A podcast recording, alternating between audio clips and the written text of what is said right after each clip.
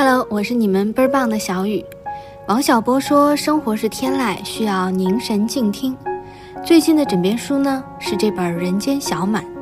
起初是因为在苏州逛街的时候遇到了售卖作者小画的书店，很喜欢，回来呢又找了这本书来读。生活从来都是一地鸡毛，泥沙俱下，而且艰难漫长。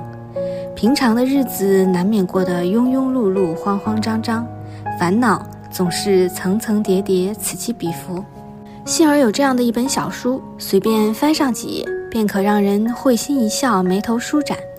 书中既有汪曾祺笔下的人间烟火，也有苏东坡式的人生哲学，还有季羡林文字里的人生智慧。如果你被生活折磨得疲惫又迷茫，一定要看看这本小书，它会让你快乐起来。它讲困境，把欲望收回来一些，把梦想缩小一点。想想最爱吃的是什么？他讲快乐，在自己的世俗生活中关心粮食和蔬菜，也尊重他人的快乐和自由。心中有丘壑，方能见海阔天空。他讲生活，春日纵情放歌，夏日乘风醉酒，秋天吃蟹赏菊，冬日围炉夜话，便是忙碌之外的理想生活。